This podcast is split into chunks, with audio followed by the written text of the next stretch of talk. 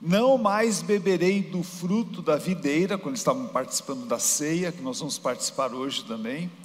Ele, a última ceia que ele participou foi aquela com seus doze apóstolos.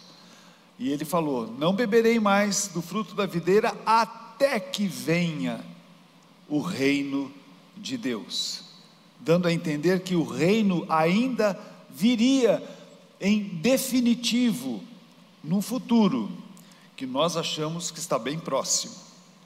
Pois bem, esta série ela se propõe a ajudá-los a entender como essas duas ideias aparentemente paradoxais se aplicam a nós hoje. Que podemos dizer, o reino de Deus está entre nós. Como é que o reino de Deus hoje como é que ele funciona? Como é que nós o experimentamos agora, no nosso dia a dia? E como é que ele será no futuro? Como esse conceito específico, reino, ou de um reinado, é um tanto quanto estranho para nós, porque nós não vivemos nesse tipo de regime de governo eu creio que vale a pena a gente comparar com o regime de governo que nós temos no nosso país. Queria realmente comparar o reino com a república, porque eu acho que isso vai ser muito interessante, porque esse é o, é o sistema que nós conhecemos. E nós precisamos entender a, a diferença que existe entre eles, porque essa comparação será extremamente reveladora para entendermos como é esse reino, como é o seu rei e como deve ser a nossa participação no reino, uma vez que, muito embora no nosso país vivamos numa república, mas também está presente o reino de Deus e como deve ser o nosso relacionamento com o rei do reino.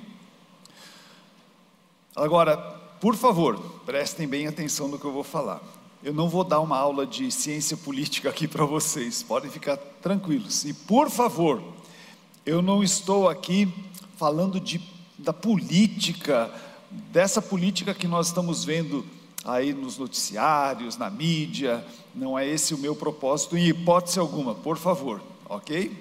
uh, eu apenas vou tentar demonstrar por que o reino é o melhor representante, é o que melhor representa o governo de Deus. Porque o reino representa melhor o governo divino. O meu propósito é, em fazer essa demonstração é porque simplesmente Jesus disse que nós deveríamos pedir que o reino viesse até nós. Esse deveria ser um pedido das nossas orações, deveria fazer parte das nossas orações, quando falamos com Deus, porque foi assim que Jesus nos ensinou a orar. Esse foi um dos primeiros itens do modelo de oração que ele compartilhou conosco, como nós podemos ver, e esse é o nosso texto base, no Evangelho de Mateus, capítulo 6, versículos 9 e 10. Vamos ler o, como Jesus nos ensina a orar, pelo menos a, essa introdução da sua oração. Orem da seguinte forma, disse Jesus: Pai nosso que estás no céu, santificado seja o teu nome, venha o teu reino, seja feita a tua vontade assim na terra como no céu. Que a vontade de Deus seja feita aqui na terra, como ela é feita no céu. O tema da minha mensagem não poderia ser outro senão esse pedido de Jesus: venha o teu reino. Nós precisamos aprender a pedir isso. Para nós entendermos as implicações do que estamos pedindo quando fazemos essa oração, Vamos saber como é o sistema de governo que Jesus chama de reino. Vamos entender um pouquinho, porque é isso que para nós é estranho.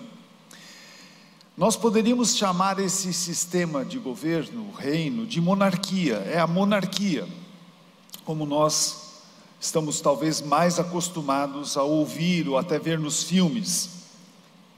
Há muitos tipos de monarquia, mas para nós sermos um pouquinho mais assertivos, eu quero me referir aqui à forma mais pura de monarquia, que é a monarquia absolutista. E nós vamos aprender um pouquinho sobre isso agora. Na monarquia, o chefe de Estado é chamado de rei ou rainha, como é o caso da Inglaterra.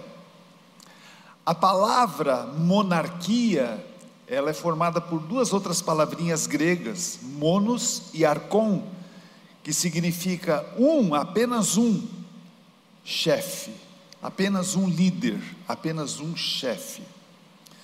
E uma característica típica da monarquia é que o cargo do rei ele é hereditário, isso é, passa de pai para filho, de geração a geração, dentro de uma mesma família. E ele também é vitalício, isto é, o rei detém o seu título até a sua morte, enquanto ele não morrer, ele permanece sendo o rei. Num passado distante, era comum os reis possuírem esse tipo de poder absoluto, isto é, a vontade do rei era soberana, a importância do rei era tanta que se confundia com o próprio Estado Há uma expressão do rei Luís XIV da França, que foi talvez o mais absoluto rei de um país, de uma nação. Ele foi conhecido como o Rei Sol. Ele disse: O Estado sou eu, eu sou o próprio Estado. E isso resume bem como é esse tipo de monarquia, a monarquia absolutista. No Estado absolutista, os monarcas tinham autonomia para dar ordens e tomar decisões sem ter que dar nenhum tipo de satisfação à corte ou a outros órgãos do Estado. Eles mandavam e obedeça-se. O absolutismo monárquico concedia aos reis e às rainhas a possibilidade até de criar leis sem que fosse necessária uma aprovação da sociedade, por exemplo. O povão simplesmente tinha que obedecer. A religião escolhida pelos monarcas deveria ser seguida pelos súditos, e ninguém tinha essa liberdade de escolha, uh, de escolher a sua própria religião. Na França, por exemplo, considerava-se que o poder dos monarcas era até uma dádiva de Deus. Era como se os reis e as rainhas fossem os próprios representantes de Deus na terra, e às vezes ia-se um pouco além, eles eram até considerados o, até uma divindade sobre a terra. Por isso, os súditos deveriam obedecê-los sem oferecer qualquer tipo de resistência e sem fazer questionamentos. Os monarcas tinham esse poder absoluto. Eles, inclusive, eles é que escolhiam para o clero, o alto clero da igreja, os cargos e as pessoas que iriam ocupá-lo. Naturalmente, as monarquias absolutistas foram caindo uma a uma, como nós podemos ver ao longo da história dos filmes e elas às vezes caíam através de revoluções sangrentas, levantes do povo que ficavam indignados, inconformados e se rebelavam contra a, a corte do rei. Por quê? Porque esses reis eram humanos, homens, de carne e osso, tinha uma índole injusta, homens, como diz 1 João 2,16, homens sujeitos à cobiça da carne, à cobiça dos olhos e à ostentação dos bens. Se eu estou dizendo que as monarquias absolutistas são as que melhor representam o rei, o reino de Deus, sem dúvida nenhuma, não é graças aos reis humanos que ocuparam essas monarquias. Aliás, não deveria ser direito de nenhum rei ser um soberano absoluto. Os valores do reino de Deus e a índole do seu rei são muito diferentes dos reis humanos. E é isso que eu gostaria de mostrar para vocês daqui a pouquinho. Mas antes de falarmos sobre o, o reino de Deus propriamente dito, eu gostaria agora de falar um pouquinho sobre a república, que é o nosso sistema de governo. E vai ser bastante esclarecedor, preste bem atenção. Porque parece para nós que esse sistema seria um sistema mais justo, não é verdade? E que estaria mais de acordo com um governo que represente Deus na terra. Afinal, esse seria um sistema mais humano, voltado para o bem-estar do povo deveria ser assim de fato. A palavra república tem um significado muito interessante. Ela vem do latim res publica, que é uma junção da palavra coisa e da, da, da palavra pública. Quer dizer, refere-se àquilo que é de interesse público, é a coisa pública, que diz respeito a todos os cidadãos. Sim, sem dúvida nenhuma, este pode ser um sistema político mais favorável ao bem-estar do povo, porque, como já vimos, na, nas monarquias absolutistas, onde o monarca, o rei, não está nem aí para o povo, pelo menos aqui parece que há um interesse no bem-estar do povo quando consideramos que o poder é entregue nas mãos uh, do povo para, para decidir o que é melhor para ele mesmo.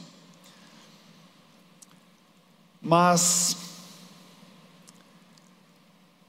vamos ver como é que funciona de fato a República, porque nós vamos então chegar a algumas outras conclusões.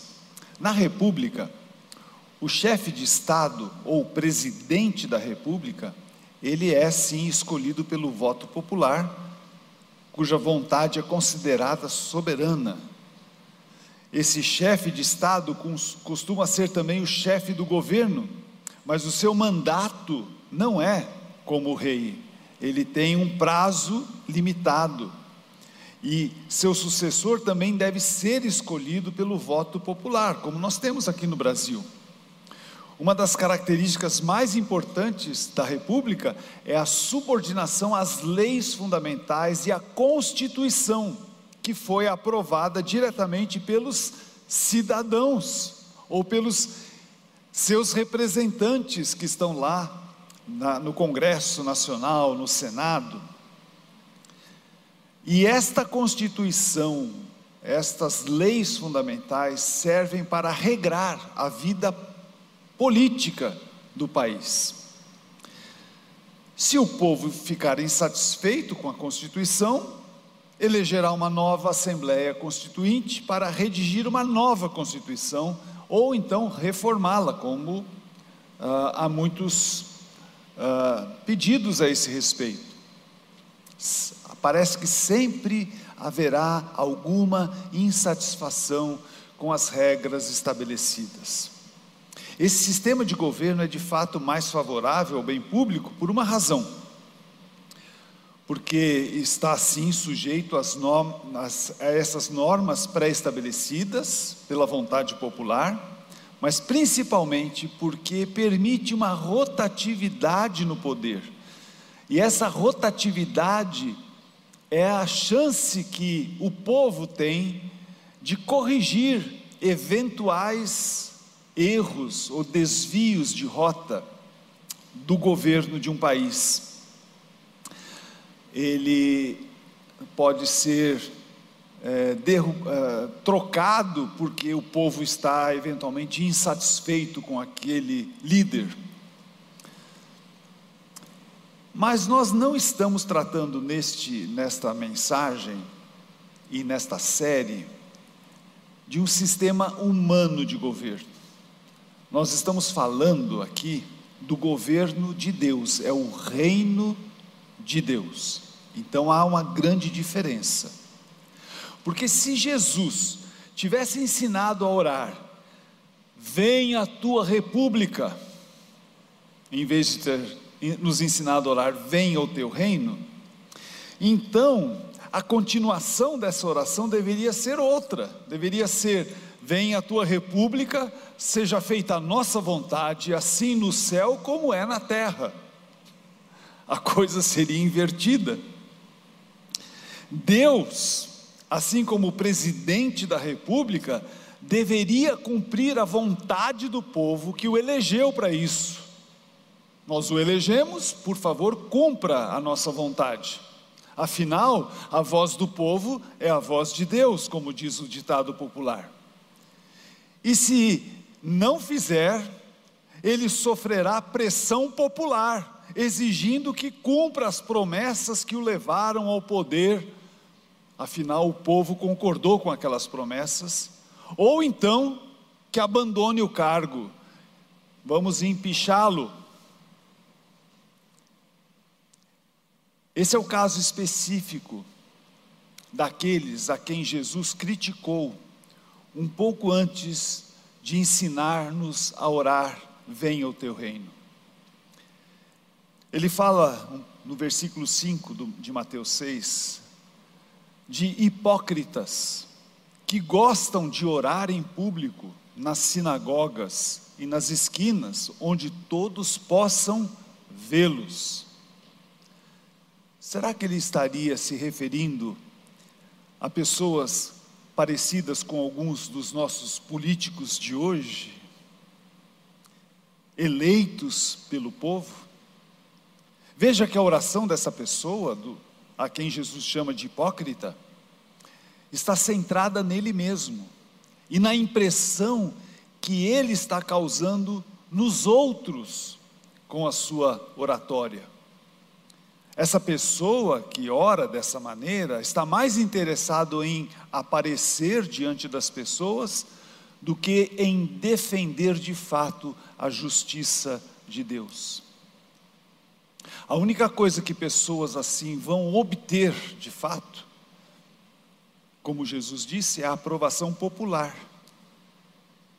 A sua recompensa você já teve agora, até que o povo se canse de tanto palavreado vazio, de tanto blá blá blá, e pare de segui-los e de elegê-los. Jesus também fala no versículo 7, daqueles que repetem frases vazias, sem parar, como fazem os gentios. Eles acham que se repetirem as palavras, as palavras várias vezes, as suas orações serão respondidas. Talvez nós podemos comparar essas pessoas à turma das manifestações contra o governo de Deus, de Deus, por favor, contra o governo de Deus, insistindo com muitas palavras de ordem para que Deus faça o que eles querem. Usam de um palavreado e de repetições e de exigências a Deus. Suas orações são uma arma de pressão para que Ele atenda aos seus pedidos. E eles não se conformarão com o não da parte de Deus sua reação será, eventualmente, a murmuração ou até o abandono da fé. Isto é, eles elegerão outro presidente para governar suas vidas, alguém que realize as suas vontades. Então, como vocês podem perceber, a república pode até ser um sistema relativamente melhor que a monarquia, pensando que líderes humanos são falíveis, são sujeitos a todo tipo de desvios de conduta. O sistema republicano, pelo menos para o governo humano das nações, pelo menos oferece a chance da alternância no poder para tentar corrigir os erros de uma administração anterior. Então, talvez eu defenderia, sim, para o nosso país, que a república seria um sistema um pouco melhor do que a monarquia. Contudo, quando nós pensamos no reino de Deus, nós podemos ter a certeza de que o líder deste reino não é um homem falível como aqueles monarcas do passado. Homens falíveis e corruptíveis. No reino de Deus, meus queridos irmãos, quem ocupa o trono é o Filho de Deus. O Deus que se tornou homem, viveu entre nós sem nenhum pecado. A Bíblia refere-se a Jesus desta maneira em Atos capítulo 10, 38. Deus ungiu Jesus de Nazaré com o Espírito Santo e com poder. Então Jesus foi por toda parte, fazendo bem e curando todos os oprimidos pelo diabo porque Deus estava com ele. Jesus foi ungido, essa, essa é a cerimônia de, da escolha do rei para ocupar o trono. O autor de Hebreus, no capítulo 1, versículos 8 e 9, refere-se a Jesus como o rei que ama a justiça e odeia o mal. Veja só o que o autor diz. Mas ao filho ele diz: Teu trono, ó Deus, chamou o filho de Deus, Jesus de ó Deus. O teu trono, ó Deus, permanece para todo sempre. Tu governas com cetro de justiça. Amas a justiça e odeias o mal por isso Deus, o teu Deus, te ungiu, derramou sobre ti o óleo da alegria, mais do que sobre qualquer outro. Quando nós nos rendemos, como cantamos na nossa na música anterior, nós nos rendemos a Jesus, tornamos-nos cidadãos do reino de Deus, e aí o reino está entre nós é o reino de Deus entre nós. Quando nos rendemos a Jesus, fazemos dele o rei das nossas vidas. Temos então um rei para governar, mas é um rei justo, que só faz o bem. É o extremo oposto de todos os outros reis humanos que fracassaram na sua liderança, que se exaltam a si mesmos mas morrem como simples seres humanos e os seus reinos desaparecem, como conta a história da humanidade. Quero lembrá-los da promessa que o anjo fez a Maria, a mãe do Rei Jesus, lá em Lucas capítulo 1, 32 a 33. O anjo disse: ele será grande e será chamado Filho do Altíssimo.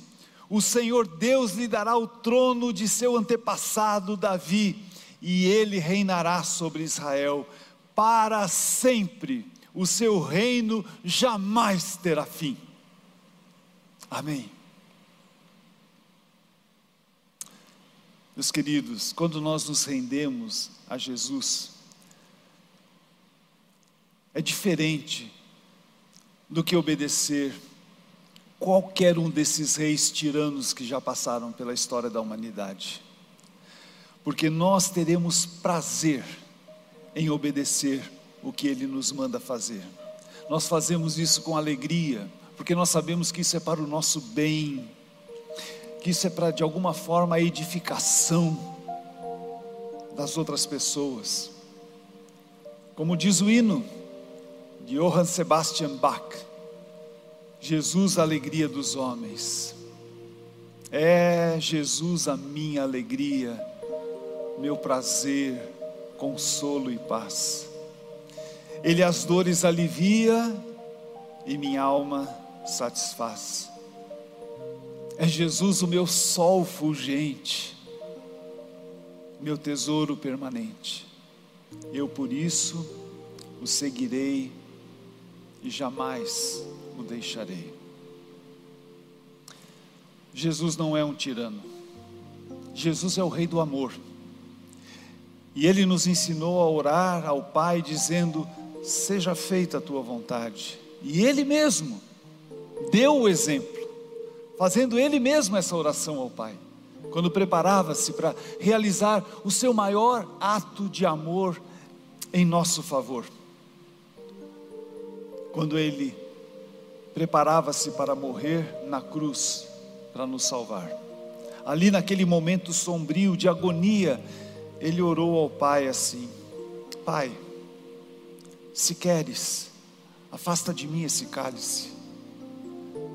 Contudo, não seja feita a minha vontade, mas que seja feita a tua vontade. Que seja feita a tua vontade. A oração que ele nos ensinou a fazer, ele agora o faz para si mesmo, levando essa oração a Deus. Esse é o nosso Rei Jesus. Ele nos ensina a colocar a vontade de Deus e os seus propósitos acima dos nossos desejos e vontades pessoais, mesmo que isso eventualmente implique em dor e sofrimento para nós, como foi para ele mas ele tinha um propósito, um propósito glorioso, ao ceder a sua vontade à vontade do Pai, enfrentando a cruz. E a sua vontade para nós é que o mundo seja salvo, que as pessoas todas sejam salvas, que elas conheçam a verdade. Se o nosso Rei Jesus fez esse sacrifício por nós,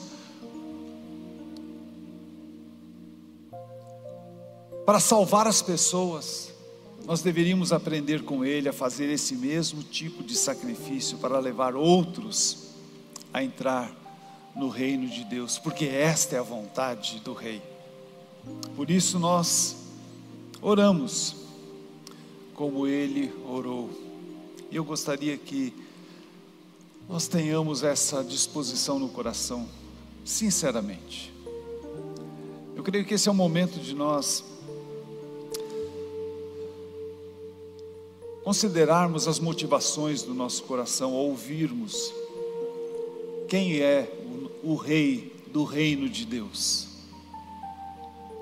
e deixarmos que a nossa vontade se sujeite, se submeta, obedeça à vontade do Rei. E nós não estejamos colocando Jesus contra a parede, dizendo: faça a minha vontade mas que nós nos ajoelhemos diante dele humildemente e digamos para ele: Senhor,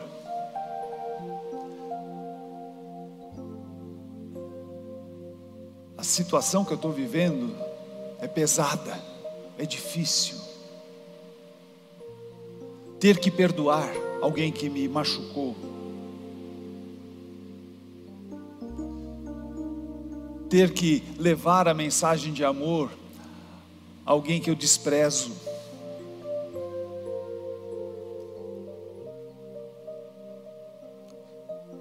Eu não quero fazer isso, não está em mim, na minha natureza, mas que não seja feita a minha vontade, mas que seja feita a tua vontade. Então, convido você a juntos orarmos a Jesus, o nosso Rei. Querido Rei Jesus,